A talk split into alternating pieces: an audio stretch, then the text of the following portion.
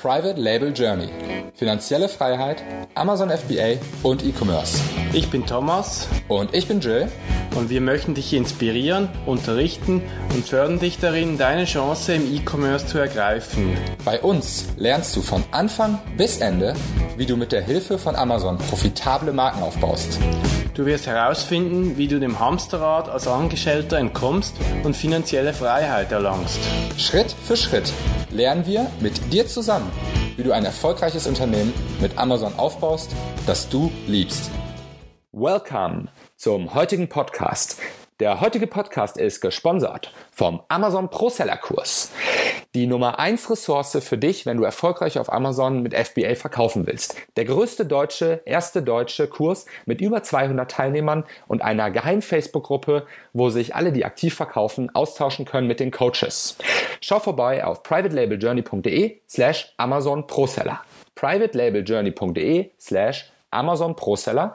Trag dich ein, sei dabei und gib so richtig Gas auf Amazon. Moin und willkommen beim Private Label Journey Podcast. Ich freue mich total, dass du eingeschaltet hast. Wir hatten letztens schon ein Live-Video bei Facebook, da ging es rund um das Thema Christmas und ähm, Holiday Season, Quartal 4, umsatzstärkstes Quartal des Jahres. Wie bereitest du dich richtig drauf vor? Und heu heute habe ich einen sehr, sehr speziellen Gast. Ich werde jetzt auf Englisch switchen, ihr seid das ja von mir schon gewöhnt. Welcome, James Thompson. I'm really happy to have you here. You're an expert over in America for a lot of things because you run an agency with really big customers and uh, with really big um, clients, and you also run the Prosper Show. Um, and I think most of the listeners from from our podcast know about the Prosper Show as the I think it's the biggest, or at least one of the biggest um, conferences over there in America, all around the theme of Amazon. So I'm really happy to have you here today and to talk about the holiday season and how we should prepare to make the best of it. So uh, welcome, and I'm happy to have you, James. Thank you for having me on today, Gil. Have I been right with the Prosper Show? Just uh, just checking here. It's it's really big. Like we in Germany, we have our our event is, is uh, had a 450 500 people in one day and another 400 in the second day, and that was pretty big for an Amazon event in Germany, actually. That's actually a very large event, nonetheless. Uh, we two years ago we we were doing five or six hundred people per event, and, and now we're up to about 12 or 1300 plus all of our Wow. So um, we, we, we decided to do this conference uh, after I'd spent six years at Amazon watching sellers fail for lots of reasons that were unfortunately quite avoidable. Uh, and when I left Amazon about four years ago, I decided that it was time to take the responsibility of being on the other side of Amazon and helping sellers to make better sense of what actually needs to be done to have discipline, to have operational efficiency, to run a profitable business. So, So that means, yeah, that that's maybe good. Maybe um, can you can you give a short introduction? You already did that, but maybe a little bit a little bit more t- uh, about you, you yourself, because um, maybe some people don't know about you because you're mainly uh, active in the American market. Sure. So um, I'm a former Amazonian. There are many of us who are former Amazonians. My experience is a little bit different than most people. Uh, I spent six years in Seattle at headquarters. I was Amazon's first FBA account manager, trying to convince FBA, or excuse me, trying to convince third-party sellers that FBA was the greatest thing possible to add to their business. Uh, and I eventually went on to run Amazon Services, which is the group that brings in basically all new sellers into Amazon. So I suspect most of your listeners today will have at some point, when they signed up to uh, be an Amazon seller, they will have gone through one of the platforms that I was responsible for managing. So Wow. I've had, I've had an opportunity to work with literally tens of thousands of Amazon sellers. Uh, I've watched many of them succeed and many of them unfortunately fail. So a- as, a, as a Canadian, part of my part of my DNA is to look for ways that we can raise the water level for everybody by using education and broad-based learning to to help to help many sellers make better decisions. I don't like seeing sellers fail for avoidable reasons. And that's one of the reasons why I'm very active doing podcasts and, and doing Prosper Show is to help sellers make better decisions. Because unfortunately, Amazon is not the best at communicating and sharing critical information that will help sellers make the right decisions when it comes to making making money and being able to be long-term successful sellers. To keep to keep on that point, although we want to talk about the holiday season sure. today, um, sure. what do you think is the reason that Amazon um, that Amazon is is doing it like this? Um, is it is it just because, of course, they they think of themselves first, but isn't it? Couldn't it be like a win-win situation where the best thing for themselves would also be the best thing for the seller? Well, I think it's important to understand that the incentives are not aligned. What I mean by that is what's best for Amazon is not what's best for sellers. Um, what's best for Amazon is to have more selection at lower prices Mm-hmm. Amazon doesn't care if a seller is making any margin. What they care about is are there more sellers on the same listings and are there new new new items of selection being added to the catalog? So when I was working at Amazon, my job was to bring in more competition on the same listings as well as to uh-huh. bring in more sellers who had selection that nobody else had. Well, it, it turns out that you know a lot of sellers unfortunately don't have good unit economics, meaning they don't know exactly how much money they make per SKU. And so there's a lot of what I would describe as irrational behavior where sellers are selling products they, they lose money on every day and they may not necessarily realize that they're losing money. Now, you, you say, how is it possible someone sells product and they don't realize they're losing money? Well, for a lot of sellers, they don't factor in whether they've got returns on the products, they don't factor in some of the lesser known Amazon fees. Um, sellers may have situations where they start off being profitable, but, but then six other companies join them uh, to compete for the buy box. Before you know it, you're not making any money. So, uh, if the seller doesn't make money, that's unfortunate for the seller. But Amazon makes money no matter what happens. If the yeah. seller makes money, Amazon makes money. If the seller has to go out of business, Amazon still makes money. So you have a situation, as I say, where the incentives don't align. And so I, I, don't blame Amazon for what's happening. I think it's important for sellers to understand that they have to enter at their own risk onto the Amazon marketplace and make good decisions about which products they will sell and won't. Amazon works very hard to try to convince sellers to sell more products and to sell more of the certain types of products. Um, even if Amazon is asking you, please, please, please sell these products, that doesn't mean that you should means yeah. that yes, maybe you do the analysis to decide whether or not it makes sense for you to sell them, but Amazon's asking what's ask, Amazon's asking for you to do something that's in Amazon's best interest. You need to figure out if it also makes sense for yourself as a seller. Definitely, that's not. it's it's such a good example, and there's there's a lot of different other examples where it's not about new products, but about new programs that they sure. that they have or new advertising platforms. And uh, you always you can't just blindly trust the guy who calls you from Amazon is telling you this is the next amazing thing you should definitely do right now because you have to get a lot of angles on that. A really good example is um, a few months or years ago actually they started with the Pan EU program in Europe where yes. they would call yep. the, all the sellers up and say, "Hey, you just press this button and you can buy, you can sell everywhere, and just go for it." And and nobody was actually talking about the problems or, well, let's call it the interesting way that you have to now take care of your taxes because there's a lot of more stuff you have to think about. But of course, they were not really thinking about or not actually telling the sellers about that. And it's also more or less maybe basically the sellers um, task to to think about this. But still, there is a lot of people who are actually in trouble now. So yeah, it's really good to think about this and talk about this actually. Good, good.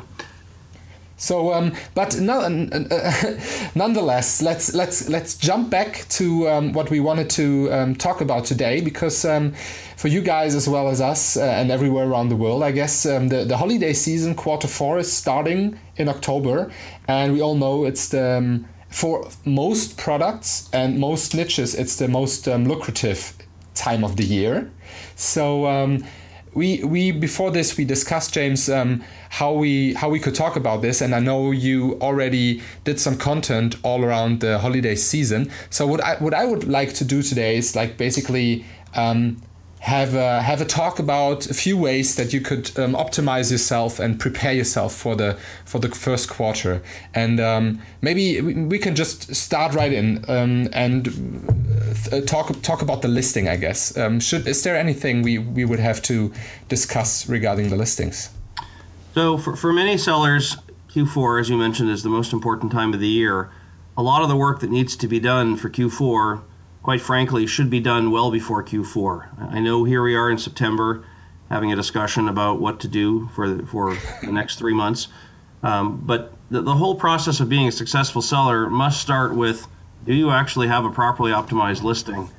Do you have a listing with the right kind of images? Do you have a listing with the right kind of title and bullet points?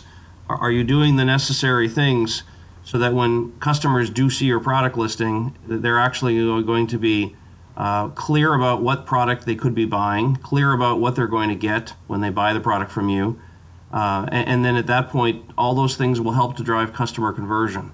Uh, unfortunately, I mean, I, I, work with a lot of brands that do a lot of work on Amazon, spending literally some of the millions of dollars a month on advertising.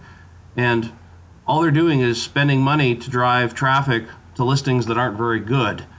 Well, yeah. goodness me um, spend a tiny fraction of the money you spend on advertising to get your listings fully optimized, to get three, four different types of uh, images for your, your listing. Maybe you need to get a video.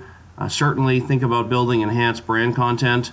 All of this stuff will not only help customers to get a better sense of your product, but, it, but if you do a good job with all of this, it also helps you with the Amazon search algorithm. If Amazon sees that you have enhanced brand content, that's going to help you in, in your search simply because Amazon sees that the content is there in the listing and they prefer to surface products that have enhanced content. So um, even if the content's not the greatest, it's better to have something in place than to have nothing in place, which is unfortunately what most third-party seller listings do to, do have today. So think about think about all all the different ways that a customer could be confused when they come to your product listing today, and ask yourself what kind of content could you put in place. Um, easy fixes for a lot of sellers are the following. Number one, get yourself some lifestyle images. That is to say, show the product in use, show the, the product being held by somebody, or maybe the product, if it's a kitchen product, maybe it's sitting on a, on a kitchen counter. But show the product in use so that two things happen. Number one, people feel like, oh, yes, this is not just a box with something inside, but also it helps customers to understand how big is this product. If it's in the hand of a human, you can see, oh, okay, this is how big it is relative to a, a normal uh, a normal adult hand, for example. The other the other area where a lot of sellers, quite frankly, could make easy easy fixes on their listings. Build yourself an infographic image. This is an image that has text embedded right on the image. Now, mm-hmm. maybe you don't have a graphic designer um, on your team, but this is something that's not that expensive to go and have done externally. The key to having text put on an image is that you can take you can take a, a good image of the of the product. If you add the key features and benefits of the product through text on the image and, and making sure that this this this product excuse me this image is a secondary image uh, keep, keep in mind that about 50% of all shopping today on Amazon is done through the mobile phone. When you're on the mobile phone you can't easily read the bullet points or the product description. So what happens is people use their thumb to go through all of the images if there's an image that describes all these key features and benefits right on the image, then that becomes very, very powerful for customers who are trying to understand what your product is all about. So, oh, great, very, very interesting. Can I um, jump in there for a yes, quick one? Um, it's I, I do use those kind of images as well, but I just wanted to make sure. What do you think about the terms of service there? Um, putting putting writing on the image. I of course you should not do that with the first image. It should be mm-hmm. with the white background. Yep. But I guess um, how do you think about using it on the on the other images? Of course, it drives conversion, but it could be against the, the terms of service, right? So terms of service speak specifically to the primary image with the white okay. background. Uh, when you start putting text on other images, as long as you're not putting a URL or you're not putting your brand logo or your brand name right on the right on the uh, the image, then you're fine. So, for example, if you're, uh, I mean, let's say you're selling a pair of running shoes, and you say, okay, you know, they have rubber soles and they have, you know, Velcro Velcro uh, closures and they have, you know, waterproof surface, all of that kind of stuff uh, put put in text on an image that's not used as the primary image, that's completely completely allowed. So. Um, th- those are the types of things that, again, it's not difficult to build this out if you've got graphic design capabilities, um, but it's very, very useful for helping to differentiate your product from every other product out there. That unfortunately, there's a lot of products with a single image it doesn't really tell me very much about how big the image is, what it's going to look like when I start to use it. So th- these are the types of improvements that we like to see sellers doing, certainly leading up to Q4. Mm-hmm. I, I, know that you know here we are in middle of September. Uh, you may not have a lot of time to get this done, but whether you're doing this now or whether you're doing this, you know, January through through September, these are the types of activities you should be focused on in terms of getting your listings properly optimized. Makes a lot of sense, and uh, everybody out there, um, you should, um, yeah, you should, you should. Well, in the end of the day, you should always take care of this, but it's really clever. If if you haven't done it now, take a good look and every every percentage of conversion rate more is going to end up in a lot of more money on the table uh, on the table for you or in your pockets basically. So um, very good. So we have that that that part covered. So um, i have another thing that that you mentioned before and, and that's managing inventory levels Mm-hmm. So um, it's I think it's really important coming Q4 that you got a lot of stock basically to keep it really short. But I think you're the the, the expert here, so could you um, talk a little bit about, more about the inventory? So forecasting is probably one of the most difficult tasks for new sellers to learn how to do, and uh, unfortunately, unless you have a couple years worth of sales history on your SKU, um, you're still not going to get forecasting exactly right. So here's here's the way that I think about forecasting for your product. And, and by the way, even if you do have historical forecast, or excuse me, historical sales data, uh, the competitive landscape may have been different. You may have had a competitor on the listing. You may have had less overall customer demand for your listing because it wasn't properly optimized. So there's a lot of other variables that basically lead us to say that even if you have historical data, it doesn't give you a perfect view of what the future is going to look like for October, November, December sales. So, what I like to think about is you're not just forecasting for what happens October, November, December. At a minimum, you're looking at what's going to happen October, November, December, January, and maybe even February. Because here's, here, here's what's going to happen you're going to work really hard to try to make sure you've got enough stock to keep product available right up until the time right before Christmas when there's the shipping cutoff. Unfortunately, for a lot of sellers, they end up uh, pre- forecasting reasonably well right up to Christmas time, and then they run out of stock in late December. They run out of stock and continue to be out of stock in, in early January, possibly because distributors or, or the manufacturers are closed for, for holiday season, or they're slower to replenish orders. And so you're in a situation where you've done a great job for December, but now you're out of stock in, in January being out of stock, as far as I'm concerned, is pretty close to one of the worst sins possible on Amazon. And Amazon actually penalizes sellers extensively if you're out of stock for too long. If you're out of stock for more than seven days, or again for more than 30 days, um, depending on depending on how successful the product is, Amazon can treat your listing as basically being a new listing with no sales history if it's been out of stock for more than 30 days. So it's important to not only make sure you stay in stock, but use pricing as a mechanism to slow down slow down demand. So if you find yourself in a situation where you know it's early December, your product's selling really well, you're not going to be able to replenish inventory anytime soon. Uh, you may want to think about how do you increase your prices slightly over the over the next couple of weeks to slow customers down from buying your product. Um, even though you want them to buy it, the reality is you don't want them to buy it and leave you out of stock for so long that you find yourself in a situation where Amazon will penalize you severely by the time you're actually back in stock with product. So this is interesting to, to just round this up. Um, if you if you would see yourself getting out of stock and it's just going to be a few days, yes, like if, like if three, four, five days, I would always say leave the price as it is with the high conversion rate that you have and let yep. it run out and then yep. come up online. And that's what you're saying as well, right? Yeah, and if you actually have competition on the listing, then you don't have to worry about this quite as much. Yeah. Because if you, if you run out of stock, somebody else will get the sale.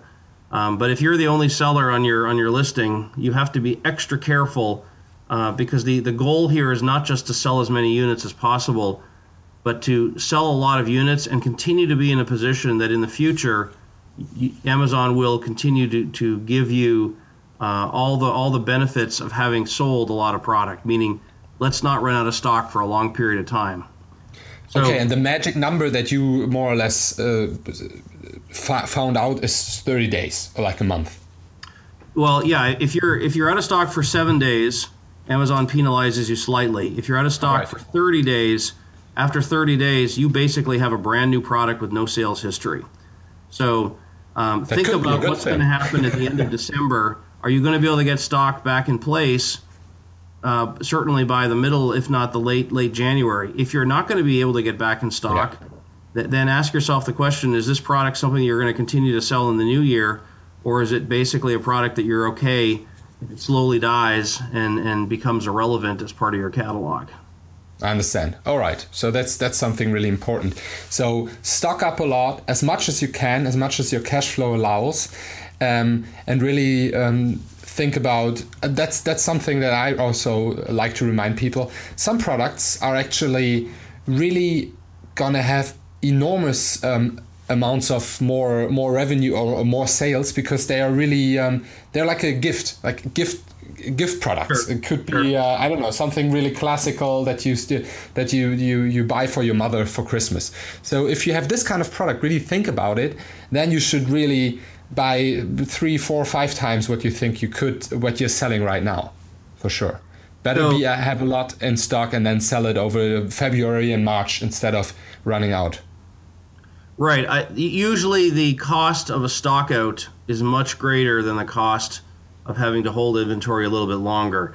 So yeah. if you if you can afford to own the inventory and hold it, it's usually better to do that, even if you have to sell the inventory in January, February, March because you, you happen to buy a little bit too much. Now, the, the question around just how much inventory do I need to buy for November, December, um, this this is just as much a science as it is an art. And depending on what category you're in, I mean, you could find yourself, for example, if you're selling toys, you, you may sell 90% of all of your products in, in a four week period.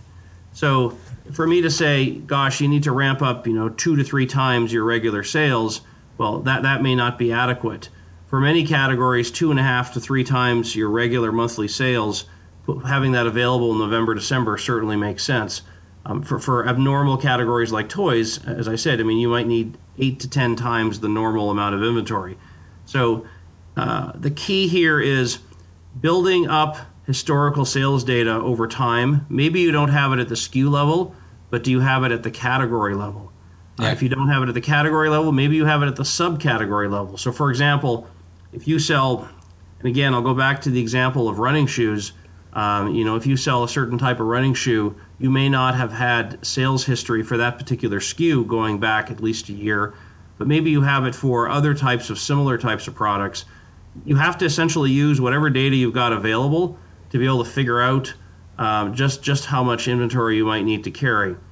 There are there are definitely a number of people online who have put together various forecasting tools, um, and you know the reality is your forecast is only as good as the historical information you have, as well as an understanding of what the competitive landscape looked like historically. Is it still the same as what it is today for you on these SKUs?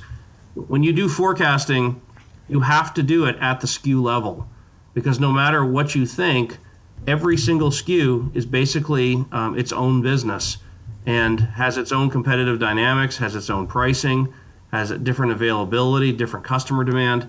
So, as you think about doing forecasting for products for the first time, you may have to use data from other types of products to try to give you a sense of just how many units you need to carry. But, but at the end of the day, as you get more and more refined in your data, recognize that every single SKU really is its own business and requires different attention from you in order to figure out what kinds of volumes you're going to need to carry. Understood. Makes a lot of sense. Um, okay, so now that we get all have, have all the inventory uh, cleared, um, yes. have you have you have any um, information about using actually Christmas sales to get rid of your old inventory. That's yeah. that could be something interesting. Yeah, yeah. So I, I like to think about the November December period as a fantastic way to get rid of stuff that you may have accumulated and not been able to sell throughout the year. Um, for for a lot of sellers, they look at the holiday season as the time that you sell products that are selling well. I like to think of it as an opportunity to take everything in your warehouse that hasn't sold that you're not quite sure what to do with, make sure those listings are optimized, and let's see if we can unload all of that product uh, during the November December period. Often you can do it with not necessarily that much price reduction. So if you've got, I'll use a silly example, but if you've got you know 20 pairs of of purple polka dot running shoes and you don't know what to do with them, if those listings are properly optimized and you price them appropriately, people will buy basically anything leading up to holiday season. So make sure that your listings are properly optimized and, and put the product out there. And if nothing else, I mean, you may not sell all of the inventory that you've been looking to, to get rid of, but you may well sell a whole lot more of it than you normally do. And that just helps you to get rid of old, stale inventory. So, yeah. um, yes, you want to ramp up on product that you know will sell well, but definitely go and dig deep into your inventory to find out which stuff is not selling well and use the holiday season as a great time to liquidate it. I'm not saying you have to put clearance prices on it, but you know, even if you make it 30% off the usual price, people will buy that stuff. And you know, as soon as you can unload it, that's cash you can put back into other things. So even if you don't make a lot of money on the products you clear through, at least get the cash back back in your in your possession so that you can reinvest it into inventory that will sell better. Very smart. Okay, so I got I actually have one product that I will drop the price um, maybe even 40% just to get it away to have um, mm. more cash flow for new products sure. always makes a lot of sense instead of letting it sit there and just sell one or two times a day um, it's better to just get it away at least from it, it depends on your kind of business but from my from my perspective for sure Let's let's talk for a minute about about advertising because I'm sure many of your your listeners uh, do sponsored products. Yeah. Uh, one of the things that's very important to do as you look at your expected margin for products that you sell in Q4 is you need to recognize that the cost of sponsored products is likely going to double. Um, the amount of money you have to spend to get the same amount of traffic, it's not uncommon for you to have to spend 2x the, the same amount to get the same amount of traffic. And that's in part because a lot of companies that don't do advertising throughout most of the year, everybody wants to get in front of the holiday shopper. So there's a lot more competition for the same space. Yeah. So when you when you start to think about what your unit economics are for selling each SKU, uh, if you're doing advertising today, I would double double your expense for advertising to factor factor into your your total costs. Interesting. Okay, so you would still um, that's that's how I do it. I leave leave my sponsored product ads and my Amazon Marketing Service, the headline ads, uh, running. But um, I w- what I would do is I would give more budget for the daily for the daily or for the campaign. But um, so you, what you're saying is actually also um, higher the bid. Uh, actually, I'm not saying h- higher the the bid. Well, the, the keyword back. bid per you, keyword. You, you, may have to higher the bid for your ads to surface I'm not yeah. suggesting you double the bid. Um, yeah. you, you, may you may increase the bid a, li- a little bit, but recognize that for you to get any any traction, it's going to cost a lot more to get that specific specific slot. So yes, you can increase your daily budget.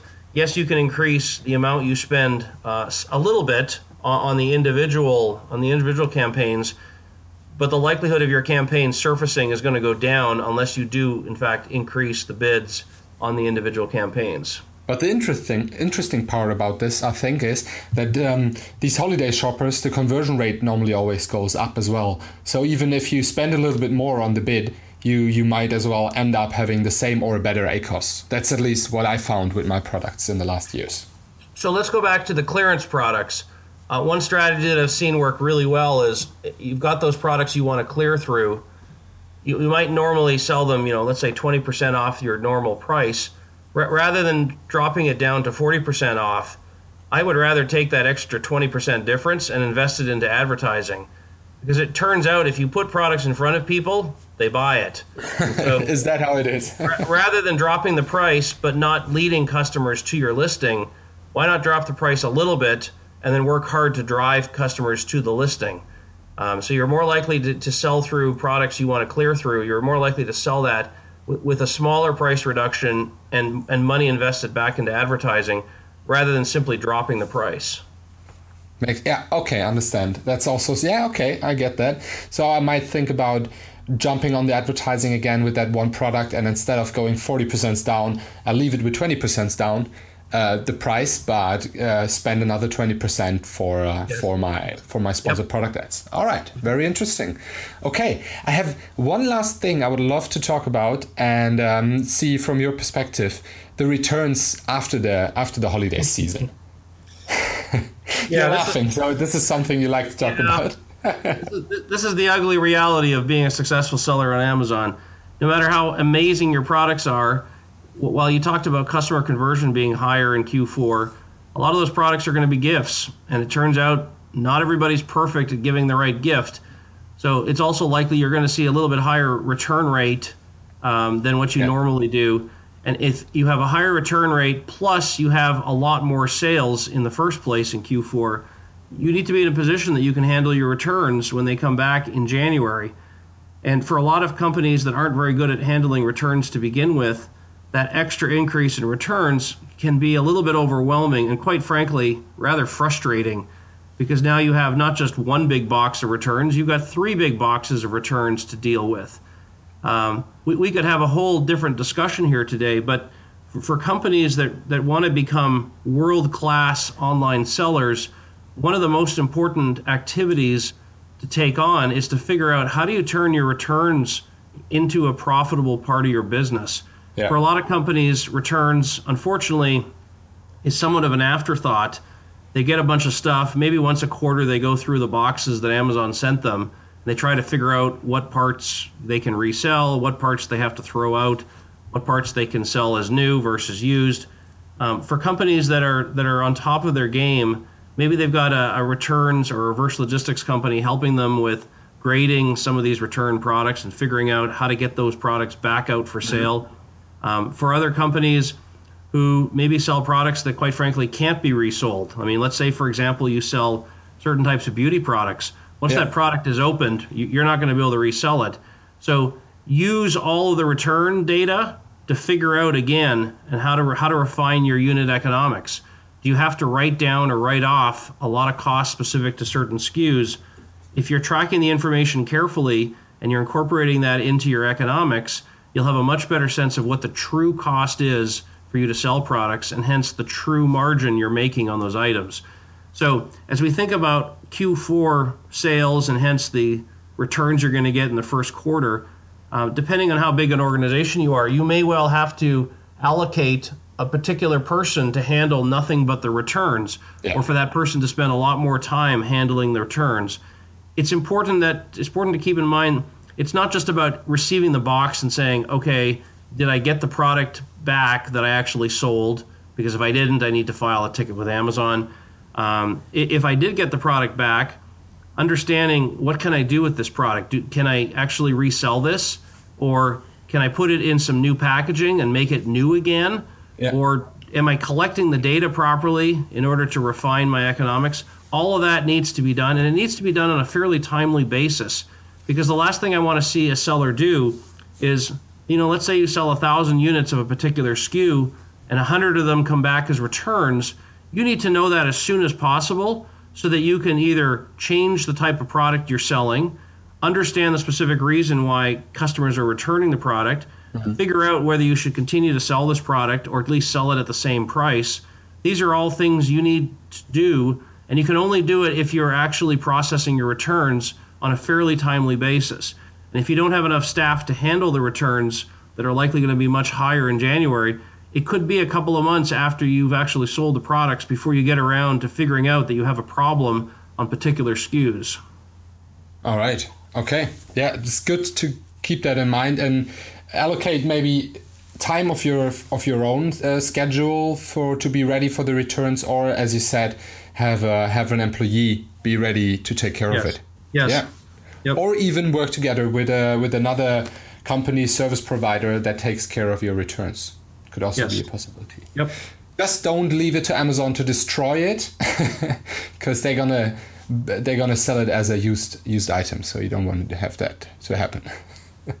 but um, other than that, thank you very much for uh, for your time, James. It was really interesting to talk about um, these few aspects of the holiday season. I think uh, it's really important for everyone out there to keep this in mind and to take care to be ready for quarter four to really make the most of it. Um, so if people are interested to connect with you and to maybe learn a, little, a lot more about America and connect with other American sellers, where, where can they find you? Where can they get in contact with you? So you can go you can go to info at buybox experts B U Y B O X experts buybox experts info at buybox experts. Those emails go directly to me. Um, you can also check us out at prospershow.com, which is our continuing education conference we do once a year. This year, this coming year, we'll be in Las Vegas. For those of you in Europe who have never been to Las Vegas, it's one of the strangest places on earth. It is, but it's, great, it is. it's a great place to do a conference. Um, so and, and the the other thing to keep in mind is, I mean, there are lots and lots of really interesting people out there doing interesting things to help sellers. And so, I, I thank you, Gil, for putting together the podcast and, and helping sellers in Germany to make more sense of this crazy place called the Amazon Marketplace. Unfortunately, there is nobody out there who is the expert.